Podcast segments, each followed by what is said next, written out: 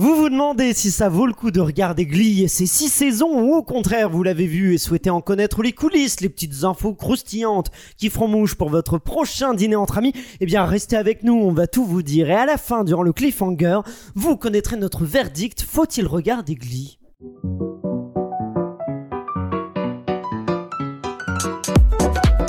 Bienvenue dans la série sur le gâteau, votre podcast entièrement consacré aux séries. Je m'appelle Aurélien Rapatel et je suis là avec mon équipe de serial killers pour vous éclairer sur cet univers sans fin. Un univers sans fin dans lequel sévissent des serial killers qui m'accompagnent et que je vous présente tout de suite. La première serial killeuse est une productrice dont je ne peux plus dire de mal. En effet, cette année, telle sous Sylvester de Glee, elle a fait un coup d'état pour devenir la productrice du podcast. C'est Elsa Morel. Vu que je pouvais pas têche de l'animation, euh, j'ai fait ça. Elle fait ce qu'elle peut, écoute, elle gagne Mais du Emma et pouvoir où elle Clémence peut. sont sur le coup, je le sais. Ah, vous êtes toutes Ah ben voilà, et la destitution c'est pour bientôt. Nous retrouvons un serial killer, producteur artistique en télévision qui aurait aimé être un élève de Glee. Je vous propose d'ailleurs qu'on écoute ses meilleurs tubes lors des offs du podcast. Je veux voir ce que je peux faire. Magie pleine de mystère. Pas de temps, mon esprit. Oui. Here we go. Here we go. Ah là c'est Noël, non Let's go. Crazy, crazy, crazy things. Oula, comme dit Elsa Un Morel. petit brin de voix quand même, Un non petit, euh, ah oui, un petit brin de voix, t'aurais Bah pu oui. être un étudiant de Glee. Appelez-moi The Voice. À la seule différence que toi, tu es toujours en vie, contrairement à bien des Et étudiants, ça, c'est sympa. bien des acteurs du casting. J'ai choqué les, les autres. Bien des étudiants américains de base, allez. Allez. c'est vrai, c'est vrai. Et pour euh, terminer, voici une serial killeuse communicante qui trouve que je la présente trop souvent avec des punchlines. Alors pour changer, je veux juste dire, bah il y a Emma Salvarelli aussi. Euh, je crois que je préfère avec les Ah. punchlines parce que ça sort un petit peu du lot quand même. Là, Écoute, euh. ça reviendra la prochaine fois. les Non, mais je suis un personnage à moi toute seule, on peut dire. hein. Ah oui, non, mais t'es le bout d'entrain de toute façon de- Voilà. de, la série sur le Euh, gâteau, ça. si ça, on le j'existais pas, il faudrait m'inventer. Ah, on t'inventerait avec plaisir. Mais on- pas. Ah là, voilà, ça Mais, commence. tout, mais tout, tout est, tout est une question de chanson. De toute façon, c'est un épisode musical, on va le découvrir, vous allez en profiter. Et justement, il est temps de rentrer dans le vif du sujet avec notre analyse et critique de Glee. Il est donc l'heure de passer. Et c'est Florian Guillot qui va entrer le premier dans le William McKinley High School, tout droit direction les archives, euh, pour tout nous dire des origines de la série. Alors première question Florian, c'est peut-être une question bateau, tu vas me dire, je te la juger, mais pourquoi ça s'appelle Glee? Bah oui, t'as raison, c'est pas d'une évidence euh, folle. Choral en anglais, ça se dit choirs, donc c'est pas exactement la même chose. Et pourtant, cette série, qui se déroule dans un lycée aux États-Unis, met en scène une chorale d'élèves, un Glee Club.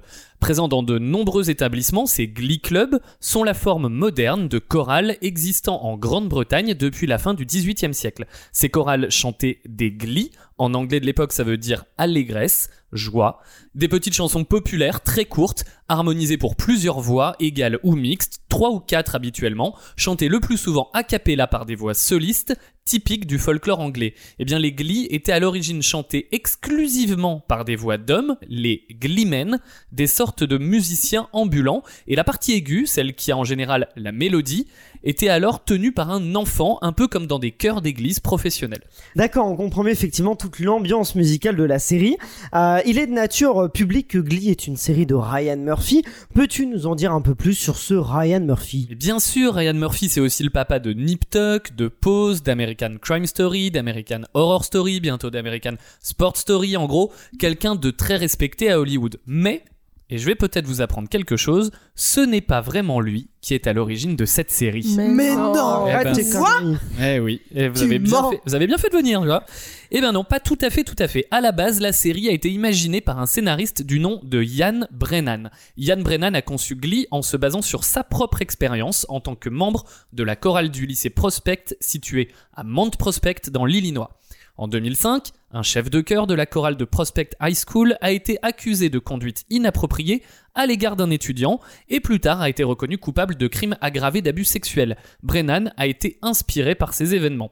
Il a d'abord envisagé Glee comme un film plutôt qu'une série télé et a écrit la première version en août 2005, donc juste après les événements dont il avait été témoin. Malheureusement, il n'a pas réussi à susciter l'intérêt pour le projet pendant plusieurs années. Mike Novick, un producteur de télévision et un ami de Brennan à Los Angeles, était membre du même club de gym que Ryan Murphy, à qui il a donné une copie du scénario de Brennan. Comme Murphy avait été dans une chorale de spectacle à l'université, il a senti qu'il pouvait s'identifier au scénario. Murphy et son collègue de Nip Tuck, Brad Falchuk, ont suggéré que Glee soit produit comme une émission de télévision. Le scénario a été entièrement réécrit et a été repris par Fox dans les 15 heures suivant sa réception. Murphy a attribué cela en partie au succès de la chaîne avec American Idol. D'ailleurs, il l'explique, je le cite, J'ai voulu que le spectacle soit une forme d'évasion. Il y a tellement de choses à l'antenne en ce moment sur des gens avec des armes, ou de la science-fiction, ou des avocats qui courent partout. C'est un genre différent, il n'y a rien de tel à l'antenne sur les réseaux et le câble. Tout est si sombre dans le monde en ce moment, c'est pourquoi American Idol a fonctionné. En gros, donc fin de citation, et en gros, Murphy avait l'intention de faire une émission familiale qui plairait autant aux adultes qu'aux enfants, avec des personnages adultes jouant un rôle égal à celui des adolescents. Et ce trio a extrêmement bien fonctionné, ils disent eux-mêmes dans la création et l'écriture que Murphy était le cerveau de la bande, Brad Falchuk en était le cœur, et Yann Brennan le bout en train. Bah, un peu comme nous en fait, on a chacun nos, nos rôles. Ouais. Ah oui, Qui est le pas bout en train Bah on vient de le dire, c'était toi. C'est vrai que je suis la petite rigolote du groupe. Ah, et- et J'ai une question pour Florian. Attention, ah, tu disais que le scénario avait été entièrement repris, mais euh, quel, euh, qu'est-ce qu'il y a comme changement de notable, par exemple? Eh ben, il y en a eu plein. Ce serait trop long de tous vous les citer, mais un exemple. À la base, le personnage de Kurt n'existait même pas. Mais ni dans la version de Brennan, ni dans la version de Murphy d'ailleurs. Et pourtant, c'est un personnage vraiment emblématique de la série. On a du mal à imaginer Glee sans lui. C'est Chris Colfer, l'interprète, qui l'explique. Il avait au départ auditionné pour Artie. Mais le rôle a finalement été décroché par Kevin McHale. Cependant, les directeurs de casting et la production de Glee ont tellement aimé la performance de Chris Colfer qu'ils ont décidé d'écrire un rôle spécifiquement pour lui, et c'est de cette façon qu'est né le personnage de Kurt. Ah oui, euh, Emma, Je oui. me permets de rebondir pour ajouter ça. Il y a une particularité à cette histoire. C'est que pendant qu'il a passé l'audition pour Artie, les scénaristes lui ont dit qu'il ressemblait à l'un des enfants Von Trapp de la Mélodie du Bonheur. Et Chris leur a répondu qu'il avait joué le rôle de Kurt Von Trapp par le passé. Et c'est ainsi que Kurt Mel a existé. Ah bah voilà, non, mais c'est fou ça, cette histoire, parce qu'en plus ça fait un lien avec des œuvres fictionnelles musicales. Tout à fait. Emma, euh, avant qu'on qu'on aille directement sur Glee, est-ce que tu peux nous résumer comment commence Glee, le premier épisode de la saison 1, si on revient à l'origine, parce qu'on a parlé bien sûr des six saisons, mais si on revient à la toute origine, juste pour recommencer, comment ça commence déjà? Eh bien, euh, sur ce premier épisode, on découvre le personnage de Will Schuster qui souhaite créer un Glee Club. Et pendant ce premier épisode, on va euh, découvrir comment il va le créer et essayer surtout de euh, recruter des membres de ce Glee Club pour lancer la grande aventure. Des membres dont la chère euh, Lé- Léa Michel, qui va tenir un rôle euh, important dans les six saisons, on va en reparler j'imagine. Est-ce que vous étiez déjà, est-ce que vous regardiez Glee quand ça passait à la télévision, vous? Ouais, Elsa, ouais. ouais, parce qu'en fait, euh, vers les années 2010, ça passait sur W9. Et en fait, Mhm. je suis tombée sur un épisode, je me suis dit, oh, c'est bien, il y a des chansons et tout.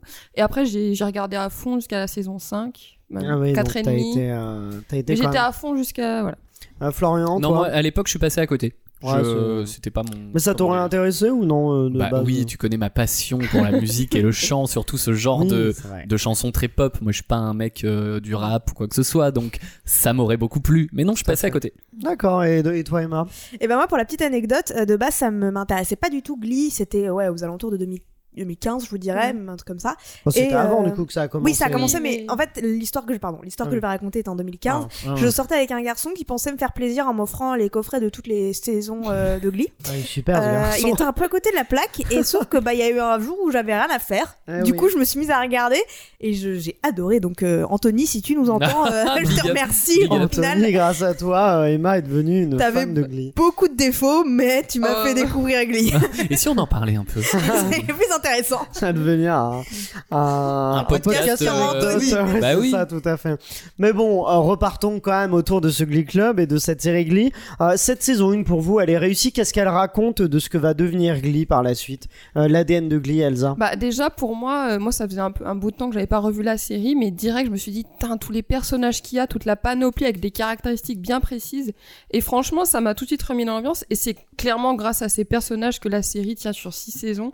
Mais il y a des personnages fous, par exemple, moi je pense par exemple à, à la conseillère d'orientation euh, qui nettoie ses raisins parce qu'elle est hyper maniaque. Ils sont très marqués en fait ces personnages. C'est la caractér... Ah, Florent n'a pas l'air d'accord sur la caractérisation des personnages. Ils sont plus que marqués, c'est Ah. des clichés, c'est même pas des archétypes, c'est des super clichés. Mais je, je peux pas t'entendre dire que euh, ils ont des caractères bien définis. Bah oui, tu m'étonnes, c'est juste, c'est, comme si on lâchait une grosse tache Mais je sur suis une tout toile. à fait d'accord avec toi. euh, Ils sont hyper clichés, C'est des mais en même Simpsons, temps- non cliché, Ouais. c'est horrible.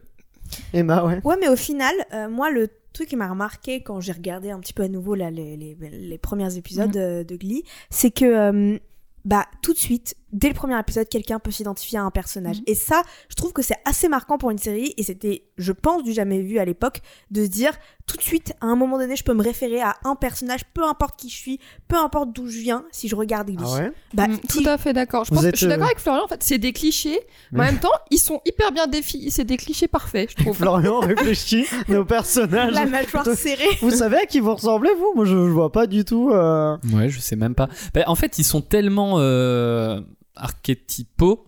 Ouais, Oui. ils sont tellement archétypaux que ouais, caricaturaux que que moi j'arrive pas du tout à m'identifier à ces personnages parce que ça ne représente absolument pas la vie, c'est vraiment c'est c'est blanc et c'est noir, c'est-à-dire que les personnages ont un trait de caractère et point barre. Alors ça s'affine un tout petit peu au fur et à mesure des saisons parce que ils sont bien obligés d'inventer des histoires et donc ils sont obligés- ils sont bien obligés pardon de les faire vivre un minimum mais sinon c'est j'ai l'impression de voir les Schtroumpfs et pourtant j'adore les Schtroumpfs hein. c'est vraiment je suis un grand fan des Schtroumpfs mais là avec tout ce que ça a de bon et de mauvais côté, c'est vraiment bah voilà le Schtroumpf bêta, le Schtroumpf grognon, le Schtroumpf maladroit, le Schtroumpf PD avec euh, Kurt, mais c'est quand même un peu ça. Ils ont tous le Schtroumpf gay pardon. Ils ont ils ont chacun Ah ils ont chacun leur trait de caractère unique et euh, ce qui en fait une série extrêmement caricaturale qui ne qui ne qui ne tient que par sa musique. Elsa, vas-y. Florian a raison, c'est vrai que c'est des clichés totaux, mais en fait, je trouve que c'est fait exprès pour permettre d'explorer des thématiques propres à chacune des identités des personnages. Justement, tu parles du personnage gay, mais en fait, Kurt, on va pouvoir explorer toute la thématique qui peut être liée à l'homosexualité tout au long des saisons. Par exemple, on va explorer son harcèlement, euh, comment est-ce qu'il va nouer des relations avec les garçons, parce que c'est pas facile euh, dans un lycée comme ça de s'exposer autant. C'est vrai que ça, en fait, je trouve que c'est bien parce que c'est un parti pris, je trouve, de prendre un cliché comme ça et en même temps de pouvoir l'explorer à fond. Mais du coup, Florian reprochait peut-être que ce soit que ça.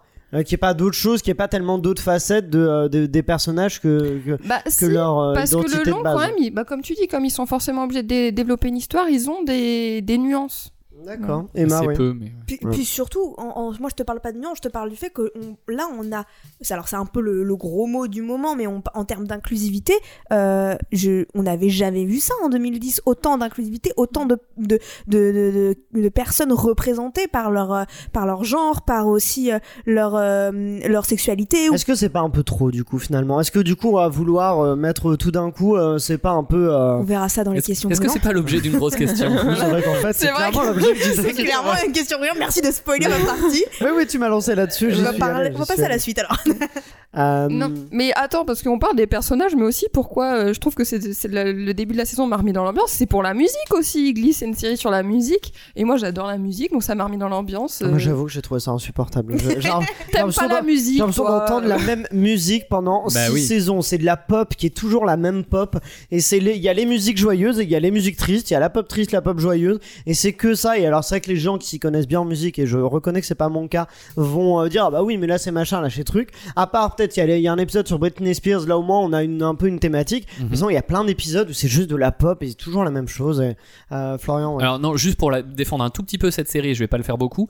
euh, de- il, il thématise quand même beaucoup les musiques. Je trouve que ce soit, ne serait-ce que par rapport au titre, le titre de l'épisode, souvent tu le retrouves dans tous les titres de chansons qui sont utilisés. C'est pas Euh, très je- thématique euh, pour autant les, les épisodes. Il y a, il y a des épisodes Si. un peu Si, Si- thématiques. ce que je veux dire, si, si l'épisode a un titre, j'en sais rien, Murder, Oui. tu vas avoir 5-6 chansons dans l'épisode, dont le mot mur- enfin dans le mot murder Oui. et aussi dans le titre des chansons. Il les thématise comme ça, ou alors il les thématise par artiste, il les thématise par couleur.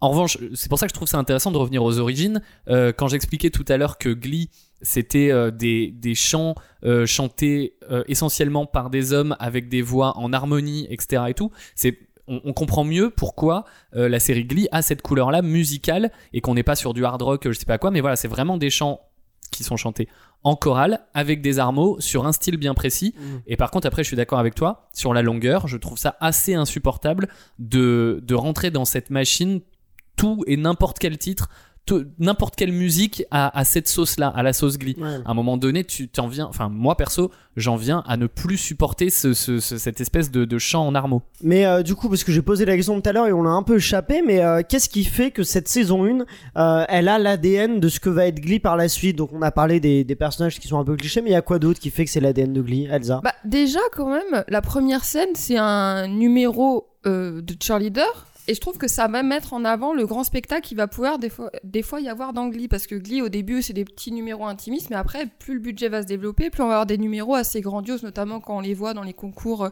aux Regionals, aux Nationals. Et euh, c'est vrai que ça m'a fait plaisir là, de revoir euh, sur les vocals Adrenaline, tu vois leur, leur numéro sur euh, Ouais, Amy le- Winehouse. C'est vrai que c'est sympa. Enfin, c'est aussi quelque chose qu'on voyait pas beaucoup à la télévision euh, dans ces moments-là. Donc c'était cool d'avoir euh, une série qui explore aussi bien la musique. Et finalement, pour moi, c'est ça, au-delà des personnages, c'est ça le fil conducteur tout le long de la série. C'est l'amour de la musique euh, par ces personnages. Ok, bon bah. C'est beau. Ça, ah ouais, c'est ça beau. que- bon, là, bah, on euh, va, on va s'arrêter là-dessus. Justement, on va laisser un peu plus la parole à toi, Elsa, puisque euh, il va falloir que tu t'infiltres dans la trésorerie du Glee Club et nous en et nous révèle en chantant euh, les secrets de production de la série. Euh, et il y a un petit jingle pour Elsa en plus. Alors que Clémence était occupée à se balader sur les tournages des deux séries les plus chères du moment, moi j'étais occupée à construire une machine à retourner dans le temps. Et direction la, période 2009-2015, année de diffusion de Glee. À peine arrivé à cette époque, je remarque que tous les acteurs ont l'air soulagés d'être enfin sur le tournage. Et pour cause, Diana Agron, l'interprète de la populaire Queen Fabray, a été castée seulement la veille du début du tournage. Lia Mitchell, qui donne ses traits à l'élève star Rachel Berry, a quant à elle failli rater son audition à cause d'un accident de voiture.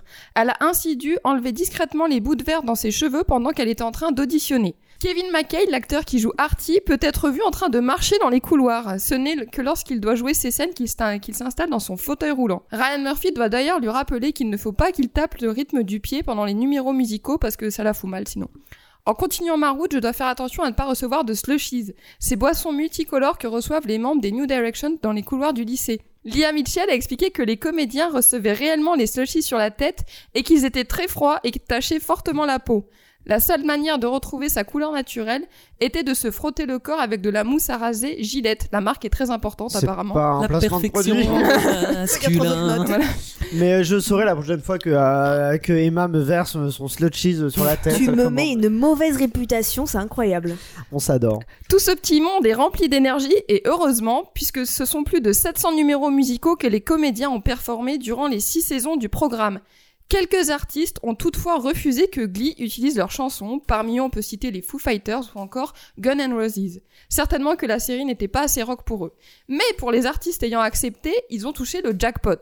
Britney Spears a ainsi vu la vente de son album Greatest Hits My Prerogative exploser de 413% à la suite de l'épisode spécial de Glee sur elle, où elle en a profité pour faire une apparition au passage. Oui. Chaque chanson utilisée était arrangée spécialement pour la série, enregistrée en studio par les comédiens qui faisaient ensuite le clip vidéo. 3 millions de dollars par épisode étaient ainsi nécessaires pour permettre de tenir ce type de production. En repartant, j'entends Ryan Murphy expliquer à un journaliste que si Cory Monteith n'était pas décédé lors de la saison 5, la série se serait terminée de la manière suivante. À la fin de la saison 6, Rachel était sur le point de devenir une star de Broadway, tandis que Finn allait devenir un super professeur et s'établir dans l'Ohio. Mais Rachel, ressentant un vide, décide de retourner dans l'Ohio et de pénétrer dans la salle du Glee Club que dirige Finn. La toute dernière ligne de dialogue aurait été Que fais-tu là? lui demande-t-il. Je suis à la maison, lui répond-elle. Fond noir, la fin. Me voilà de retour dans le présent, et ce qu'il reste de Glee en 2022 au-delà des polémiques dont va parler Emma, c'est surtout une marque.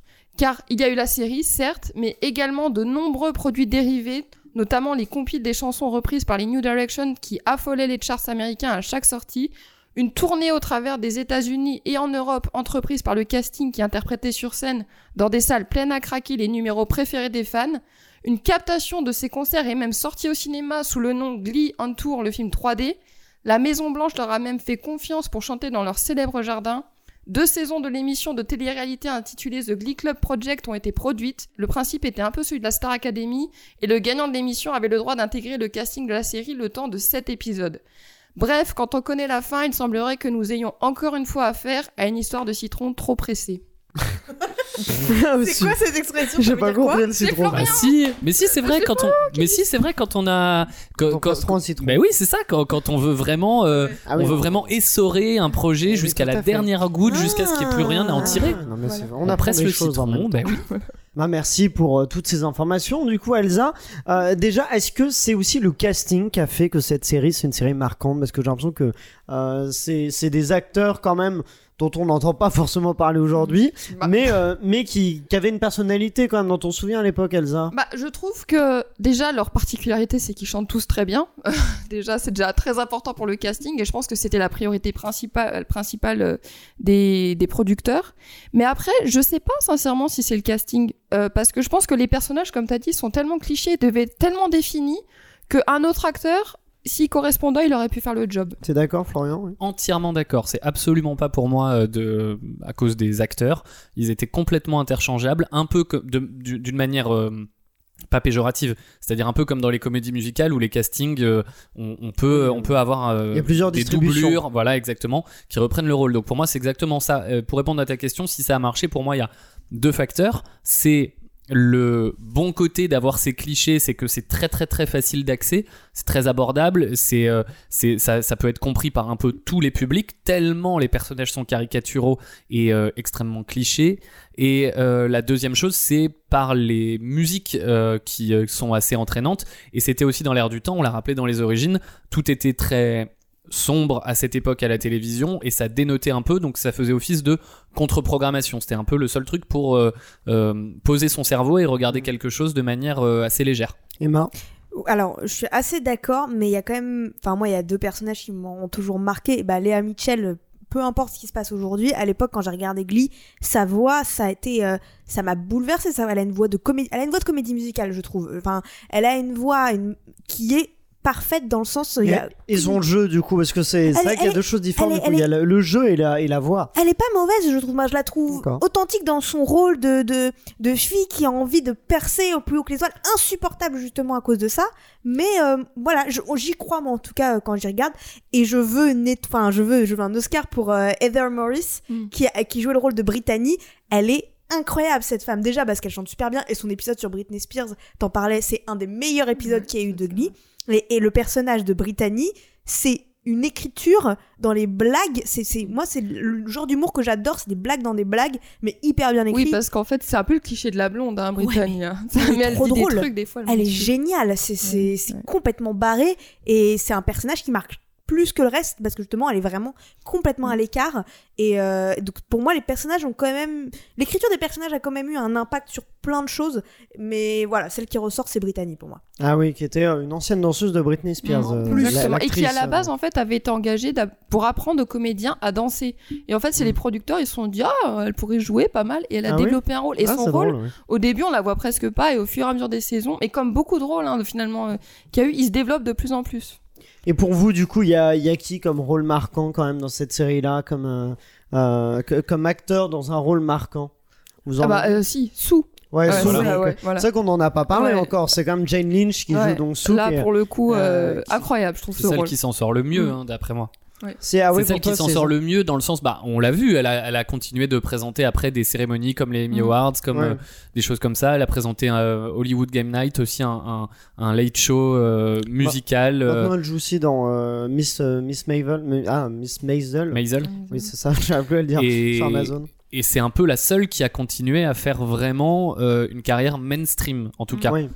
Oui, pour toi, euh, d'accord. Mais, euh, mais justement, est-ce que elle, son personnage aussi, c'est, j'ai l'impression que c'est un personnage qui n'évolue pas beaucoup. Un peu peut-être à l'image de la série. Est-ce que c'est une série qui évolue, Glee?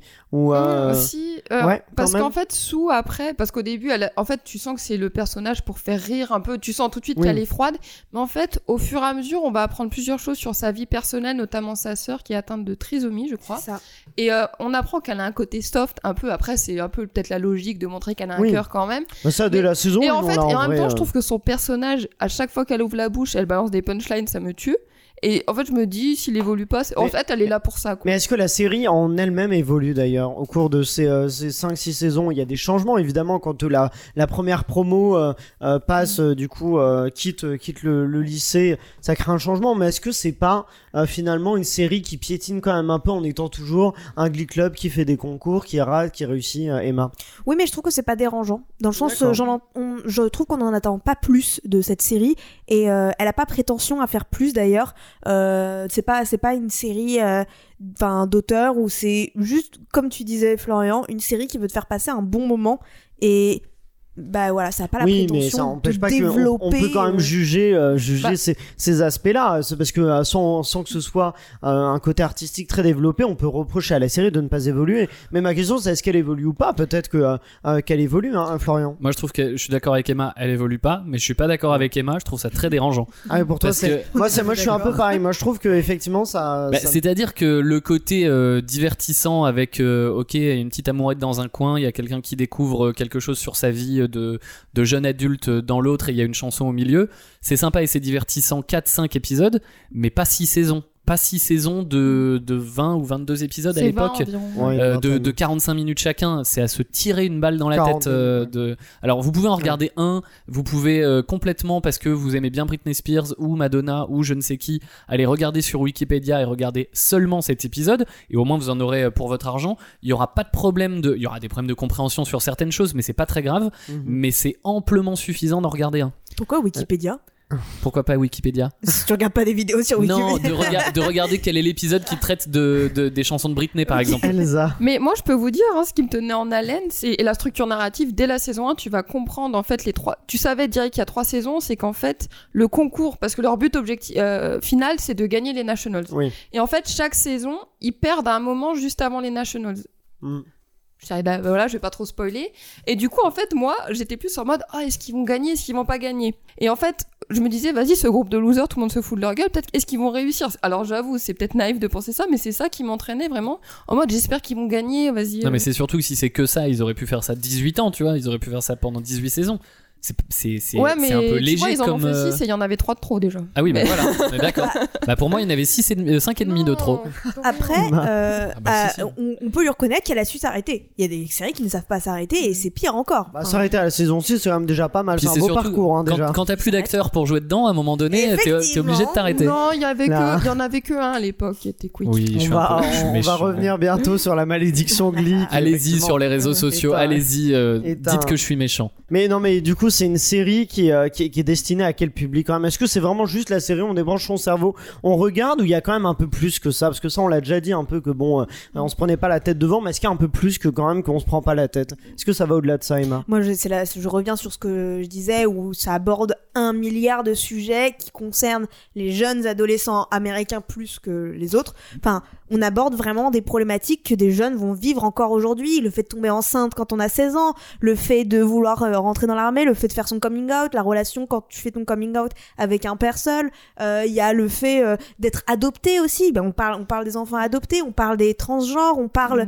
euh, de, mais vraiment toutes des problématiques qui vont toucher mais un milliard de personnes et pour ça c'est hyper intéressant et c'est là où je trouve que c'est novateur Glee. Emma Mais moi, Euh, je vais partir du côté euh, de la musique. En fait, aussi. Glee, ce que je trouve très bien, alors, parce que j'aime la série, mais euh, c'est qu'en fait, ça a permis, moi, j'ai découvert énormément de chansons grâce à Glee, de toutes les époques, de tous les genres, parce qu'effectivement, tu trouves qu'il y a de la pop, mais il y a aussi, euh, il y a un moment tout un épisode sur les, les chansons de Broadway.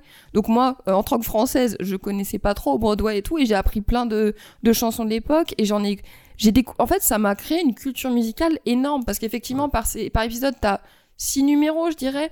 Et en fait, c'est quand même très varié, même s'il y a toujours une thématique qui le regroupe. Et euh, ça, il y a du rock, du rap, euh, du classique.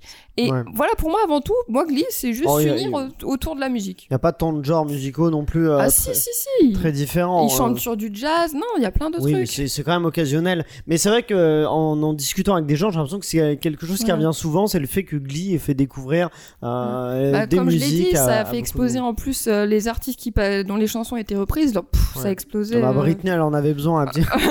Après, elle est partie en tutelle pendant je sais pas combien Non, c'était avant déjà qu'elle était. Oui, j'ai dit après, elle est partie Ouais. en tutelle. La chronologie, on est sur un Nolan, là. On sait plus si on est avant, après. ah, bon, bah, très bien. On, on continue ce débat dans un instant, mais on va lancer d'autres débats, d'autres débats brûlants. Vous les attendez peut-être. On a parlé de Léa Mitchell, on a parlé de, de la malédiction. Euh, c'est Emma qui, euh, justement, euh, elle s'intéresse pas au feu de la rampe, Emma. Mais par contre, elle, euh, elle approche quand même le feu, le feu des moultes polémiques de la twittosphère. Il est l'heure des questions brûlantes d'Emma.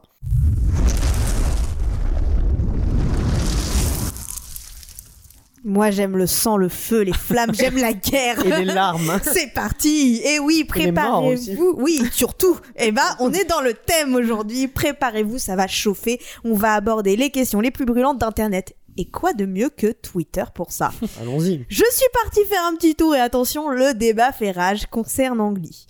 Alors, c'est un débat que j'ai beaucoup abordé là avant, c'est le l'aspect inclusivité qu'on trouve beaucoup d'Angly. Mais il y a des gens qui sont pas tout à fait d'accord et les arguments se tiennent. Par exemple, Matt nous explique sur Twitter que les conservateurs disent que Glee a commencé le mouvement woke et je pleure parce que c'est peut-être la série la plus problématique des années 2010. En effet, il accompagne ça avec plusieurs screenshots de la série parce que ça montre bien que euh, il y a de nombreuses répliques, surtout du personnage de Sue, qui sont très polémiques. Il y a des remarques sexistes, racistes, homophobes, euh, tout type, les, blagues les plus horribles possibles qui vont à l'encontre de ce mouvement woke.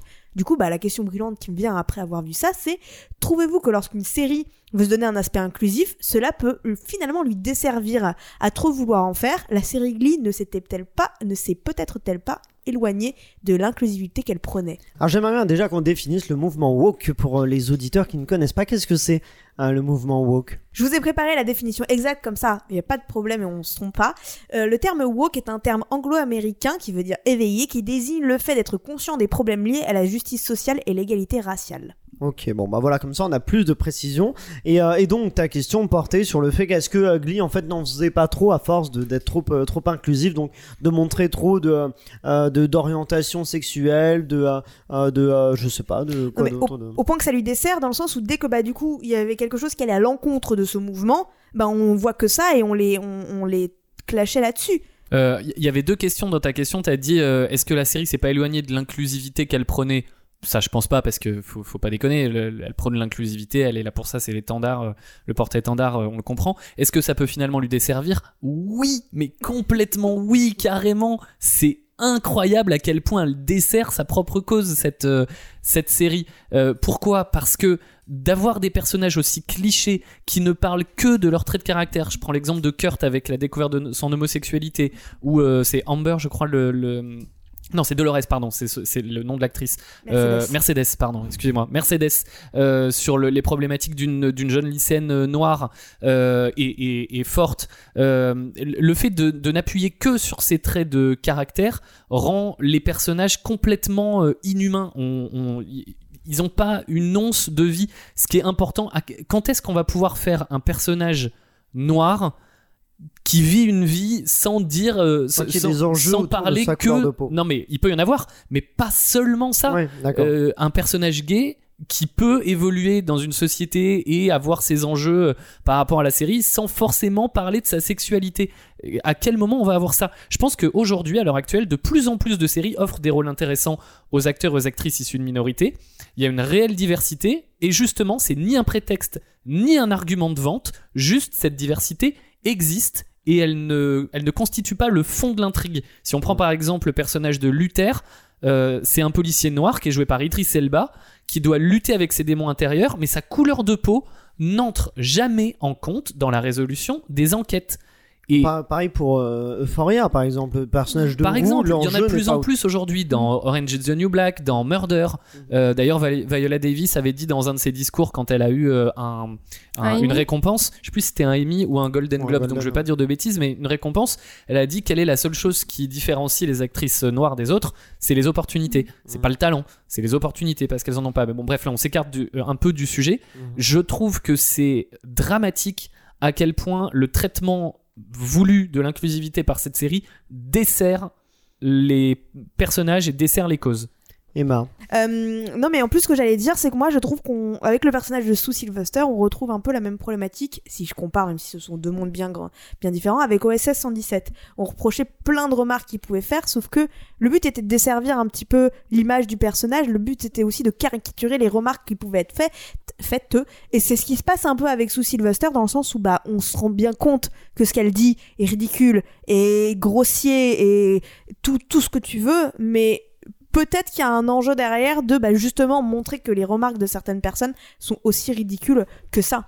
Ouais, mais encore une, encore une fois, là où moi ça me pose problème, c'est que j'en reviens à mon exemple des Schtroumpfs dont je suis un fan invétéré, c'est que sous Sylvester c'est Gargamel, que on, on, on met, euh, on met chaque personnage pile à sa place, sauf que les Schtroumpfs c'est fait pour un public de 3 à 8 ans, on va dire, et que Glee, si c'est censé nous élever un petit peu en tant qu'ado, jeune adulte, pour arriver à comprendre des choses, il faut être un tout petit peu plus profond que ça si on si c'est vraiment l'enjeu de la série et si ça ne l'est pas et qu'on veut juste être inclusif et montrer une diversité sans que ce soit l'enjeu principal de la série il faut le faire plus finement comme les exemples que j'ai cités avant Elsa. Ouais, mais là, on dit ça en 2022, maintenant que ça fait 7 ans que vraiment la question de l'inclusivité est traitée et qu'on commence à la penser réellement dans les œuvres audiovisuelles. Glee, c'est en 2009. Il y avait Ouais. aucune série qui faisait ça. Bah, c'est tout bête, mais il n'avait pas d'exemple. Donc, Desperate Housewives avait commencé à le faire un peu de manière très légère, je suis d'accord, on est bien dans l'Amérique Mm. puritaine, etc. machin, et de la même façon, certains personnages étaient caricaturaux juste pour, euh, pour parler de ces sujets-là. Je comprends ce que tu dis, euh, ah, moi je le vois avec mon regard de 2022, oui, c'est...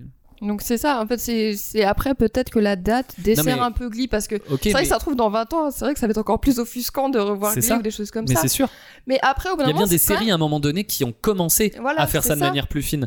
Bon, bah c'est pas Glee qui l'a fait. Oui, mais c'est Glee qui l'a amené, je trouve. Bah, je- moi non. Un, un désaccord Non, je suis désolé, t'as eu des séries comme Queer as Folk ou comme euh, The L Word, etc., qui étaient avant, qui étaient au début des années 2000. Ouais, mais ça a pas eu sur des ré- sujets- Pardon, vas-y. sur des sujets très encore encore beaucoup plus précis qui ont certainement beaucoup plus aidé à, à, à parler de d'inclusivité que Glee. Mais c'est des séries qui sont moins connues. Glee, ne- alors c'est bête, mais je trouve que ça, effectivement, ça fait un peu marque diversité, mais au moins ça a amené le débat, ça a se mérite d'avoir amené le débat sur la table. C'est bien fait, c'est mal fait, mais au moins on en discute de comment on pourra mieux faire après. Je suis pas d'accord avec toi. Quand tu dis que ça a eu moins d'impact, plus d'impact, euh, je pense que tu prends euh, une jeune euh, personne euh, homosexuelle, enfin en tout cas qui se révèle, etc. Machin. Je, je pense que la série Queer as Folk aura eu plus d'impact sur elle et sur son acceptation que la série Glee. En revanche, que pour le côté mainstream et pour les gens qui ne sont justement pas concernés par, par le fait d'être une minorité euh, euh, comme celles qui sont présentées, euh, que, que, eux, ça les a aidés à réfléchir peut-être, mais pour les gens concernés, je pense, je veux pas parler pour, je, je veux pas essayer de me dire que j'ai la vérité absolue, mais je, je ne pense pas, peut-être que j'ai tort, je ne pense pas que c'est cette série-là qui a eu le plus d'impact. Bon, en tout cas, cette question, cette première question brûlante amène à beaucoup de débats et c'est parfait, c'est ce que je voulais. Mais maintenant, euh, laissez-moi vous parler d'une triste histoire qui n'est que la malédiction de Glee. Oh là. Ouais. te- oh là. Et oui, euh, c'est un gros débat, enfin débat si je peux appeler ça comme ça, c'est un- une grosse histoire qui est à l'intérieur euh, des, du casting de Glee et Naelia euh, sur Twitter en parle très bien. Je la cite. On en parle de la malédiction de Glee ou pas? D'abord la mort de Cory Montes, après le suicide de Mark Selling et maintenant Naya Rivera qui a disparu et qui est présumée morte, c'est chaud là. En effet, Naelia c'est chaud parce que c'est les questions brûlantes. Alors, petite précision, ce tweet date de juillet 2020 et la mort de Naya Rivera n'est pas encore confirmée. Malheureusement, ce sera le cas 24 heures plus tard. À cette liste, on peut ajouter la mort de deux personnes de l'équipe de tournage entre 2013 et 2014. Du coup, la question brûlante qui ressort euh, de ce tweet, c'est y a-t-il une réelle malédiction ou est-ce qu'on est tout simplement face aux répercussions de la notoriété sur des jeunes qui ont mal été préparés à la célébrité? Florian. Euh, moi, je suis pas fan du terme malédiction parce que je trouve ça trop facile. La malédiction, c'est rejeter la faute sur euh, une espèce de force surnaturelle sur laquelle on n'aurait pas d'emprise. C'est la fatalité, c'est se dédouaner euh, de, de, de, manquements qu'on aurait pu avoir. Donc c'est trop facile, la malédiction. Non, je pense que vraiment entre les strass, les paillettes, les fans, la jeunesse des acteurs, des chanteurs, euh, ces garçons, ces garçons pardon et ces filles qui sont devenus des idoles trop jeunes. euh, semblent être mal accompagnés et avoir de moins en moins la tête froide et on était peut-être en 2009 hein, entre 2009 et 2015 mais on a commencé à voir l'essor des réseaux sociaux etc etc et je pense que c'est vraiment de la part euh, alors je vais pas commencer à accuser la prod et tout etc mais je pense que globalement pour ces artistes qui sont trop jeunes il y a un problème d'accompagnement il y a un problème d'entourage et un problème de garder les, pieds sur terre avoir le sang froid etc qui ne leur permet pas de continuer de grandir de façon euh, sereine. Il y a plein d'autres exemples euh, avec, avec d'autres productions. Mais Alors précisons du coup qu'ils sont pas euh, tous morts de la même façon. Quand Mantis par exemple c'est euh, une overdose, euh, Mark Selling c'est un suicide qui est lié à une affaire De judiciaire. ouais, de- pédocriminalité, voilà ouais. donc euh, je sais pas si t'as plus euh, d'infos. euh. Non, enfin oui, Bah, mais pour les oui. auditeurs, Bah, ceux qui en ne gros, savent pas. euh, il- effectivement, il avait été euh, déjà euh, repris par la justice qui ont découvert plein d'images pédopornographiques sur son ordinateur. Et euh, il était en cours de jugement et en fait, il a été retrouvé. Il s'est par pendaison et on l'a retrouvé euh, vers un arbre, quoi. Mais il a aussi été accusé De, de, viol de- aussi. Oui, il y a voilà, de ça. choses. ouais. Il y a, il y a beaucoup d'affaires, euh, Ouais. beaucoup d'affaires sur Ouais. lui. Et donc euh, Nancy, euh, Nancy, euh, Na- non, non, pas Naya Rivera, c'est euh, noyade. C'est con, une sortie en bateau avec son fils. C'est vrai qu'il y, a- il y euh, a plein de jeux. C'est pas, euh, c'est Mm. pas toujours la même façon. Voilà. Donc c'est vrai qu'on pourrait dire, ils sont pas tous préparés, mais bon, il y a, y a des morts quand même de, de, Rivera, c'était de pas. différents types elle, voilà. c'est, accidentel. Mais, Euh, oui, mais ce que je voulais dire chose? par rapport à ce que disait Florian, et du coup j'aimerais bien faire un écho au tout premier épisode de Glee qui dit, où Rachel Berry dit Ah, faut qu'on soit connu de tous, faut qu'on soit de, connu de tous, comme si ça allait soigner ces mots en fait, tous ces mots de la vie. Parce que ce que je voulais dire, c'est que j'entends souvent est-ce que la notoriété ça a fait tourner la tête? Mais plutôt, je dirais plutôt la notoriété, euh, ça fait, ça rend pas fou parce que les gens peut-être qu'ils avaient déjà des problèmes avant la, nor- la- la notoriété.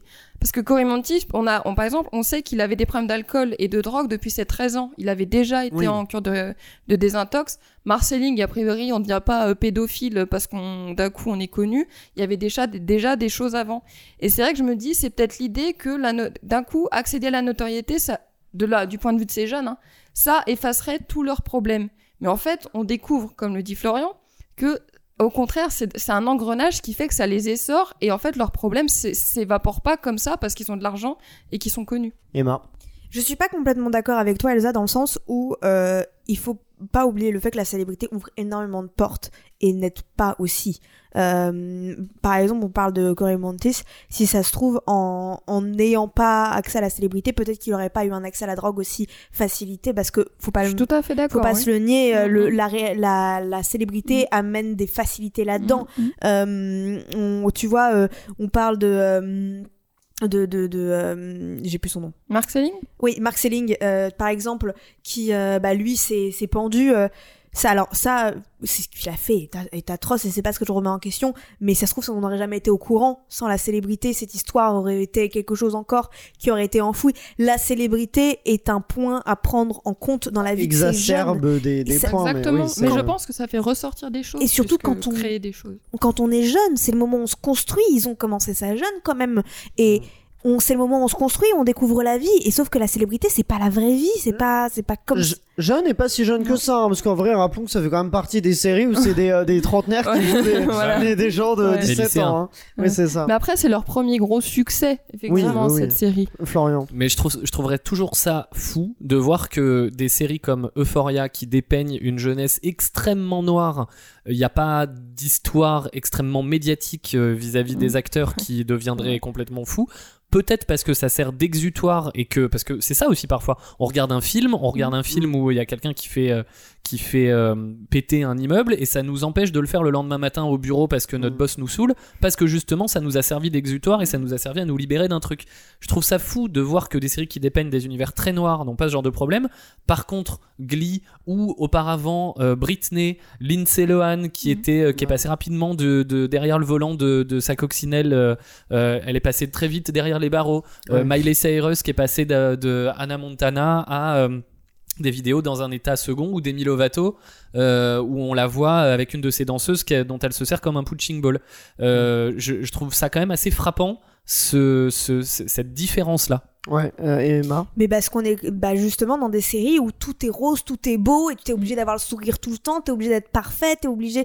t- Et t'as une. Bah, c'est bien le pression- problème. Ouais, je suis d'accord avec toi. T'as une pression médiatique qui fait que tu n'es pas, tu n'as pas le droit à l'erreur. Donc forcément, il y a un moment où tu pètes un plomb parce que. Mais Mais moi, ce, qui, ce que je trouve fou, c'est que c'est tout ça quand même avant. Il y avait bien sûr euh, Facebook, euh, nos années 2010, mais les réseaux sociaux aujourd'hui sont beaucoup plus destructeurs qu'ils l'étaient à l'époque. Donc je me dis, euh, s'il y avait eu Glee aujourd'hui, ça aurait pu être aussi euh, terrible, oui. Avant les réseaux sociaux, il y a un truc qui est destructeur, c'est les paparazzis. Ouais. Oui, bien sûr. Avant oui, mais je veux dire, oui, mais il y a les deux. Du coup, aujourd'hui, il y a les papardis plus la force des réseaux sociaux, alors qu'à l'époque, les réseaux sociaux avaient un peu Mm. moins de force. Et moi, en fait, je, re- enfin, je rejoins ce que je disais avant sur le problème de l'écriture de cette série trop cliché. C'est que enfermer des jeunes acteurs euh, dans, ce, dans des rôles écrits comme ça Mhm. ne les aide pas à se construire comme personne euh, en dehors de la série.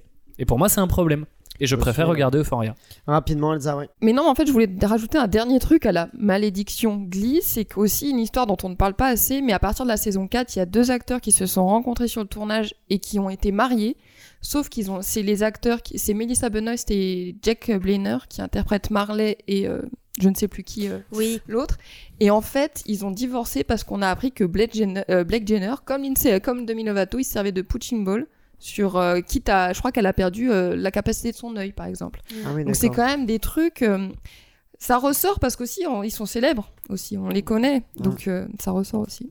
Bah du coup merci Elsa parce que ça me permet de bien rebondir euh, sur euh, la prochaine question brûlante. En effet, en termes de problématiques liées à Glee, il y en a une qui a un sacré palmarès, c'est Léa Mitchell. Cette Oh. année, elle s'en prend plein la gueule. Et c'est à juste titre un petit peu. Euh, je pense que Lolo sur Twitter le dit très bien euh, car elle exprime que arrêtez de défendre Léa Mitchell, elle est raciste. J'admirais cette actrice mais vraiment je suis littéralement dégoûtée. Plus jamais je regarde Glee. Si on fait un petit retour sur ce qui se passe avec Léa Mitchell en ce moment, euh, en dehors de la polémique où elle ne saurait pas lire, il y a une grande histoire comme quoi elle ne sait pas lire. C'est Euh, vraiment les, les ça. rumeurs de merde. Non mais hey, il y a des vidéos qui sortent qui mettent à poser le doute, hein, je te jure. Voilà. Mais c'est On pas s'en ça. fout, on s'en Oui, au pur. Et euh, non, ce qui se passe, c'est que apparemment, elle aurait été exécrable pendant tout euh, le tournage de Glee et plus particulièrement, elle aurait eu des remarques racistes très violentes envers ses coéquipiers de tournage. Du coup, j'ai une question brûlante qui me vient à l'esprit, c'est est-ce qu'une série peut-elle survivre aux polémiques de ses acteurs, d'autant plus lorsqu'il s'agit d'un de ses acteurs principaux? Eh ben, moi j'ai envie de te Ça, dire, ouais. il faut. Parce que dans notre époque de maintenant, on se rend compte déjà que toutes les œuvres d'art audiovisuelles, euh, bah, il y a toujours des polémiques de ouf. Et en Bon, fait, Après, non, mais je, je pense que faut- toutes les polémiques ne se valent pas, Elsa. Je pense bah que oui, mais quand tu quelqu'un te regardes- répondrait ça. Oui, mais euh, justement, un jour, je discutais avec Florian qui me disait on fait quoi, par exemple, des films de Lajli qui est accusé, euh, oui, effectivement, de, de séquestration, je ne sais pas quoi. Ça ne défend pas. Je trouve que ça dénature pas quand même le propos de son film. Et je vais te dire il faut parce que je pense que. Au bout d'un moment, toutes les œuvres d'art, les chansons, par exemple Michael Jackson, genre- tu te rends compte que tout est gang- gangréné de polémiques, des fois aussi dégueulasses que ce qu'il y a eu pour Glee. Et la question se pose de plus, est-ce que ça serait pas plutôt intéressant de regarder une œuvre tout en ayant le regard critique de ce que son auteur a fait? Florian. C'est une bonne nouvelle question. mais, euh, pour moi, c'est vraiment la plus compliquée celle-là, euh, parce qu'on en revient forcément. Je sais que c'est pas exactement la question, mais euh, à, à- à ce fameux débat est-ce qu'il faut séparer l'homme de l'artiste Euh, Et avec tous les exemples qu'on a déjà pris, si c'était un boulanger, vous apprenez qu'il a violé sa femme, est-ce que vous allez toujours manger le pain, etc. Acheter, acheter son pain. Euh, c'est hyper compliqué pour moi parce que les, effectivement, les, tous les scandales ne se valent pas. Euh, qu'est- qu'est-ce qui est ok, qu'est-ce qui ne l'est pas? Est-ce qu'il faut attendre que ce soit judiciaire ou pas? Est-ce que c'est juste quelqu'un qui Est-ce que est-ce que si on apprend un jour qu'un showrunner est très euh, moqueur euh, envers euh, ses acteurs ou qu'il est ou, pardon je vais un peu dans tous les sens mais si on reparle de Keshish par exemple et du fait qu'il vole des plans etc où est où est la barrière de c'est ok c'est pas ok? Si on doit attendre que ce soit judiciaire et que ce soit vraiment des histoires de viol de violence de de choses comme ça Ok, mais le problème c'est que souvent le tribunal de la rue agit beaucoup plus vite que le vrai tribunal judiciaire et que dès que c'est médiatisé, la question se pose tout de suite de est-ce qu'on doit continuer à regarder l'œuvre bien avant qu'une décision de justice arrive? Donc en fait c'est extrêmement compliqué et j'ai pas vraiment de réponse à ça. Tout ce que je sais c'est que d'un point de vue personnel, quand j'apprends que ce qui se passe par exemple pour Kevin Spacey, oui, ça ne me donne plus envie de regarder House of Cards. Voilà. Euh, est-ce que j'ai raison, est-ce que j'ai tort? J'en sais rien. Je vous dis juste que d'un point de vue personnel, euh, moi, c'est ce qui m'arrive. Quand ça m'a pas empêché, pour autant, sur Grey's Anatomy, quand euh, dans les premières saisons, on a su que l'acteur qui jouait Preston Burke, euh, Isaiah Washington, je crois, euh, avait tenu des propos homophobes sur euh, le per- le- l'acteur qui joue George O'Malley. O'Malley. Ça m'a pas empêché de continuer de regarder Grey's Anatomy. Donc c'est extrêmement personnel et sincèrement, j'en veux à personne. Enfin, je suis personne pour en vouloir à qui que ce soit d'ailleurs, mais je pense pas qu'on puisse en vouloir à qui que ce soit de continuer ou pas de regarder. C'est extrêmement perso et, et- et c'est vraiment du cas par cas, mais vraiment au sens propre du terme. Emma. Moi, il y a un truc qui me dérange quand même un peu euh, dans toutes ces histoires, c'est lorsque les réalisateurs d'une série ou d'une œuvre quelconque décident de continuer euh, en sachant euh, et malgré ça. Par exemple, Léa Mitchell, on a été au courant de cette histoire quand même au, vers la quatrième saison, et Ryan Murphy a continué de la soutenir, a continué de euh, travailler avec elle malgré ça. Il y a des gens aussi aujourd'hui et d'ailleurs, il dit que le tournage de Glee était fatigant, que c'était un peu comme une classe ou une grande classe. et qu'il oui, avait mais de- après, est-ce qu'il a pas manqué de prendre un peu ses Ah oui, responsabilités ah non, mais j'assume Voilà. pas, c'est juste pour étayer le propos, C'est rajouter ça. ça, qui, Ouais, euh, le tournage, euh, oui, c'était pas un tournage simple apparemment. oui. Et puis en plus là, donc il y a Léa Mitchell qui commence la tournée pour euh, Funny Girl et qui le fait que les ceux qui mettent en scène Funny Girl travaillent avec l'ami de Michel malgré ça, donc en étant au courant de cette histoire, moi c'est ça qui me pose problème. C'est que ça envoie une image de bah ces personnes-là, peu importe ce qu'elles feront, parce que le showbiz marche comme ça, on continuera de travailler avec elles.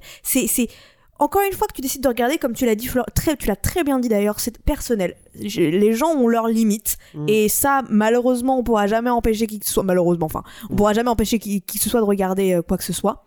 Mais en, dans le monde professionnel euh, du showbiz ou dans le monde Mm. du cinéma, des séries, du théâtre, enfin voilà, artistique, travailler avec quelqu'un alors qu'on sait ça et malgré ça, ça, moi, ça me pose problème. Mais du coup, là, tu rentres peut-être plus effectivement dans le côté coulisses, parce que la question originale, c'est plus par rapport aux spectateurs, est-ce que ça peut nous gêner, effectivement. Et moi, d'ailleurs, je sais que j'ai commencé ma réponse en fanfare, mais euh, en gros, euh, moi, c'est vrai que quand j'ai appris la marque selling et tout, c'était au moment où je voulais reprendre Glee saison 5 et 6, j'étais là, oh, on va peut-être attendre, je me sens pas bien de regarder ça. Donc c'est vrai, mais c'est vrai qu'en y réfléchissant, parce que ça englobe plus que ça, effectivement. Ryan Murphy, on n'en parle pas, mais il savait qu'il se passait tout ça sur le tournage. Il est où? Il était où? Enfin, tu Bien vois, c'est des choses qui me questionnent.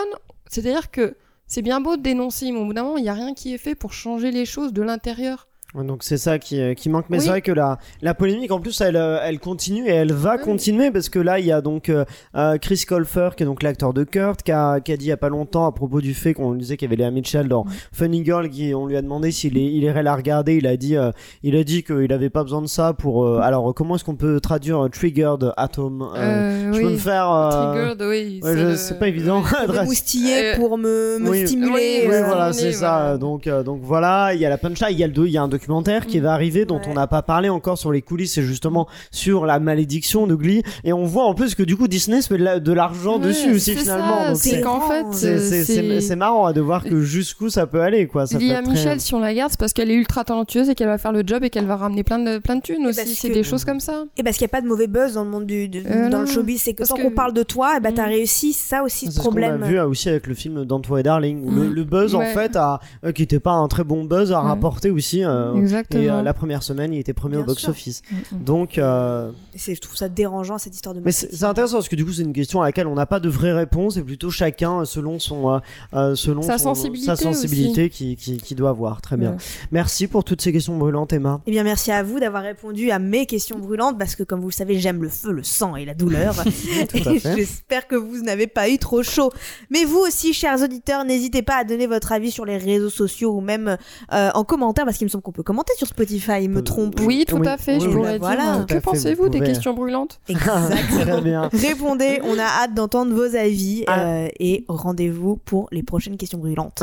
Très bien. Avant de, euh, de vous révéler si on vous conseille ou pas de regarder Glee et de terminer avec un petit jeu qui va être très sympa, vous allez voir, je vous propose les recos quand même. Quel film ou série ou alors autres œuvres d'art vous pourriez aimer si vous aimez Glee On va commencer avec Florian. Tu nous recommandes quoi? Ouais, je vais aller très vite. Je vais, juste prendre le temps de parler de deux programmes. Il y a une série qui s'appelle euh, The Eddy, qui est une mini-série créée par le réalisateur Damien Chazelle de La La Land. Et il reprend un peu l'univers jazzy de, de ce film que vous connaissez, mais dans une autre atmosphère. On suit en fait un ancien pianiste de jazz new-yorkais qui s'appelle Elliot Udo, qui se retrouve patron d'un club qui s'appelle justement The Eddy, mais qui est un peu en décrépitude. Il dirige un orchestre dans lequel joue sa petite amie, et au fur et à mesure de l'histoire, il va découvrir que son associé est impliqué dans une affaire douteuse et je vous en dis pas plus. Et je voulais juste me garder un tout petit temps pour parler d'une série d'animation pour enfants euh, qui s'appelle La magie de Moton qui est disponible sur Netflix et qui vous permet de, de, de, suivre l'histoire de, de- d'un jeune garçon qui a un pinceau magique et qui va animer le street art dans sa ville. Tout ça sur les musiques de, de- des grands artistes de la Motown, euh, que ce soit les Jackson 5, euh, Stevie Wonder, Marvin Gaye, Smokey Robinson, et c'est un super moyen pour vos enfants de, pour eux de regarder la télé et vous de leur faire voir euh, un- une série avec de la musique de très bonne qualité. Donc allez-y. Elsa Alors moi, ça va être un podcast euh, qui s'appelle The Bright Session, qui est un podcast américain qui a vraiment la- lancé avec Serial la mode des podcasts aux États-Unis. C'est un podcast de science-fiction qui se passe dans une salle avec euh, entre un patient et, sa- et une psychologue en fait. Et chaque patient est doté d'un pouvoir surnaturel. Et là où ça fait écho avec Glee, c'est qu'ils se sentent tous comme des losers. Ils n'arrivent pas à s'adapter à leur société. Et euh, du coup, bah, ils parlent avec cette psychologue. Et au fur et à mesure, donc les histoires vont se développer, les patients vont se rencontrer entre eux. Et en plus, il y a un épisode musical où ils chantent Voilà. au passage. Donc, si vous aimez le côté loser de Glee, parce qu'ils sont, ils sont différents, vous pouvez regarder The Bright Session. Emma. Et ben j'ai copié un peu Florian et vous conseiller très rapidement deux. Euh, la première c'est Baby Driver qui est maintenant très connu. Donc c'est l'histoire d'un chauffeur qui fait des braquages euh, toujours avec des écouteurs dans ses oreilles et le film est vraiment euh, rythmé par ses musiques. Porté par un acteur problématique aussi. Ah hein, ouais. putain, d'accord. j'y ai pas pensé. Ah ouais. Oubliez Baby Driver. Alors c'est la merde. Suivant, suivant. le suivant Non, c'est je rigole, je rigole. Je l'ai découvert. je l'ai découvert. Alors c'est drôle. La veille de l'enregistrement, donc euh, hier soir, euh, si je parle, s'appelle Inuo. Ça sort euh, le 23 novembre au cinéma. Moi, j'ai eu la chance de le voir en avant-première. C'est un film d'animation japonaise qui est réalisé par Masaki Yuasa et donc c'est l'histoire d'un euh, danseur Inuo qui va rencontrer un biwa aveugle. Un biwa, c'est un prêtre au Japon. L'histoire se passe il y a 600 ans. C'est un opéra rock d'animation japonaise et c'est une pépite. Merci pour ces recommandations, mais maintenant avant le jeu, il est l'heure du cliffhanger. Faut-il oui ou non regarder Glee Je vais commencer par Elsa. Oui. Oui, c'est très chelou ce qu'elle C'est un dos, ça. Oui, euh, mais seulement jusqu'à la saison 3, euh, parce que, en fait, au-delà que narrativement, après, je trouve que ça se pète la gueule. La série n'a pas survécu à la mort de Cory Monteith, euh, parce qu'après, ça devient Elite version comédie musicale. Alors il est encore dans la saison 4. hein. Oui, oui, mais saison 4, c'était déjà pas ouf. D'accord, Donc- donc euh, on s'arrête à la Saison 3. Très bien. Voilà. Florian.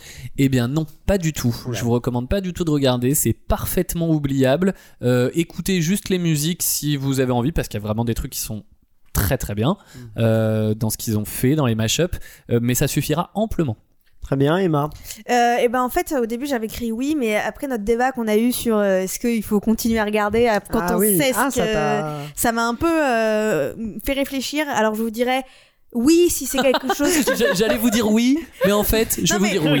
c'est oui si ça vous pose pas de problème si c'est quelque chose où vous êtes capable de différencier les deux Euh, et si c'est quelque chose qui vous pose problème bah, le- ne le faites pas moi par exemple si c'est quelque chose aujourd'hui je serais plus capable de regarder Glee à cause de ça Donc pour Donc, toi, euh, c'est plutôt non. c'est plutôt Enfin, non. De ton côté, très bien. Et moi, de mon côté, je recommande pas vraiment non plus, mais après, c'est euh, euh, pareil, c'est mes, ma sensibilité, mais j'avoue que musicalement, ça m'intéresse pas vraiment. Artistiquement non plus, je reconnais euh, les qualités, on l'a dit, de euh, aussi pour mettre en avant, dit euh, pour euh, sur la l'inclusivité, c'est euh, ça, c'est super. Mais à part ça, je trouve que ça va pas beaucoup plus loin. La saison limite, pourquoi pas, des personnages sympas. Sous, on l'a dit, même le prof, il est sympa. Là, euh, c'est là aussi la conseillère d'orientation, mais je trouve que ça va pas très loin. Donc la saison 1, pourquoi pas. Après, moi, je moi, c'est quand même plutôt un non.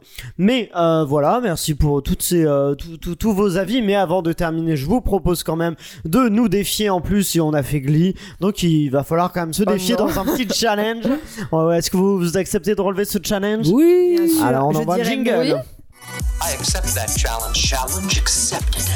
Vous avez accepté ce challenge et aujourd'hui donc c'est un blind test, un blind test reprise de musique de série puisqu'on était c'est dans le thème aujourd'hui là. Écoutez, je suis pas allé chercher bien loin, mais vous allez voir, c'est donc des musiques de séries cultes qui sont reprises des covers qu'on va entendre. Il va falloir retrouver de quelle série il s'agit. Vous me dites j'ai dès que vous avez le titre de la série. Est-ce que vous êtes prêts? Oui. Eh ben on commence alors. The Big Bang Theory Exactement. Elle est au en taquet, premier la point pour Morel. toi. Bah Une version chorale de Noël, c'est sympa, ça donne ça. Bon voilà, on va pas non plus euh, tout écouter. Un premier point pour Elsa. On enchaîne avec celui-là.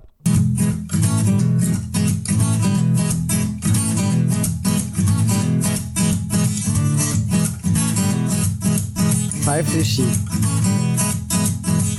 Il y a des paroles ou pas Non. Ah. Dans, la mu- dans la musique originale, il y a des paroles, mais vous pouvez euh, tous euh, identifier. Hein. Tentez de retrouver l'air que ça Ça me donne. vient, oui. Une série française. Ah, j'ai. C'est Emma en premier. fais pas ci fais pas Fais ça pas ci, fais pas ça, exactement, c'est ce que t'avais aussi, Florian. Oui. Bon, bah alors un point pour Emma, un point pour Elsa, pour l'instant Florian point est à pour Florian. zéro. Mais tu vas pouvoir marquer peut-être avec cette reprise-là d'une nouvelle série.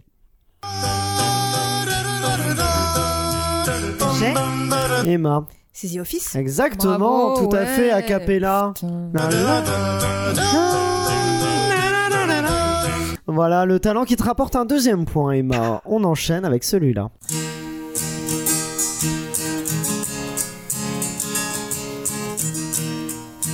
Fais pas ci, fais pas ça.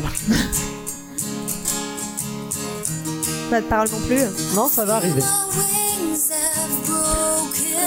J'ai Elsa. C'est Charmed Non, pas du tout, Charme. il y avait mais un c'est- ex- Non, putain, je sais Ah, tu l'as Attends, Ouais, on va ouais, laisser aux autres une chance. Je suis deg. Vous avez pas? Elsa. Bah, c'est Smallville. Exactement. Ouais, On laisse même pas le temps de réfléchir. Ah bah écoute, Non, on aura si. pas eu. Non, non, c'est un Elle est mal. malhonnête, elle est malhonnête. J'ai pas choisi. Deuxième point, c'est un duel euh, Elsa-Emma ce soir. On est à 2-2. Et ça va jouer avec celui-là. Celui-là, il va être rapide. C'est parti. J'ai Ah, C'est Kaamelott. c'est comme l'autre, exactement. Écoute. Ça me rappelle une version non officielle. Ah oui, tout à fait. C'est tout à toi, fait, en C'est fait. bien possible. Non, c'est pas moi, c'est un guitariste qui a fait ça. C'est Elsa qui remporte ce blind test avec 3 points. Euh, Emma, tu en as deux. Florian, et t'es là en spectateur. Ouais, mais c'était sympa. Mais t'as profité, ça Oui. c'est l'essentiel. Ouais. Voilà, c'est la fin de cet épisode. Merci à vous tous, auditeurs, de l'avoir écouté. Merci à tous nos serial killers. Euh, N'hésitez pas à vous abonner sur les différentes plateformes, à nous mettre euh, d'ailleurs une note, 5 sur 5, pourquoi pas. Je suggère, vous prenez, vous prenez pas, c'est une suggestion. un, on sera un peu triste, mais c'est tout. On va juste un peu pleurer. Et voilà, vous pouvez aussi suivre le compte de Instagram, la série sur le gâteau. Il y a aussi un compte TikTok d'ailleurs, maintenant que vous pouvez aller écouter. Et voilà, on se retrouve très vite avec une nouvelle série, de nouvelles infos, de nouveaux jeux. Et ça, c'est la série sur le gâteau.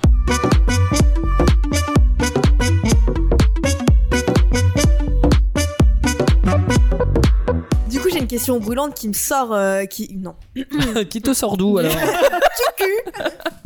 C'est ton petit cul, t'as dit En même temps, je voulais répondre ça aussi. hein. Oh, Voilà, waouh. c'était facile. Et J'ai fait comme s'il y avait Clémence. Oh waouh. Oh, wow. Waouh.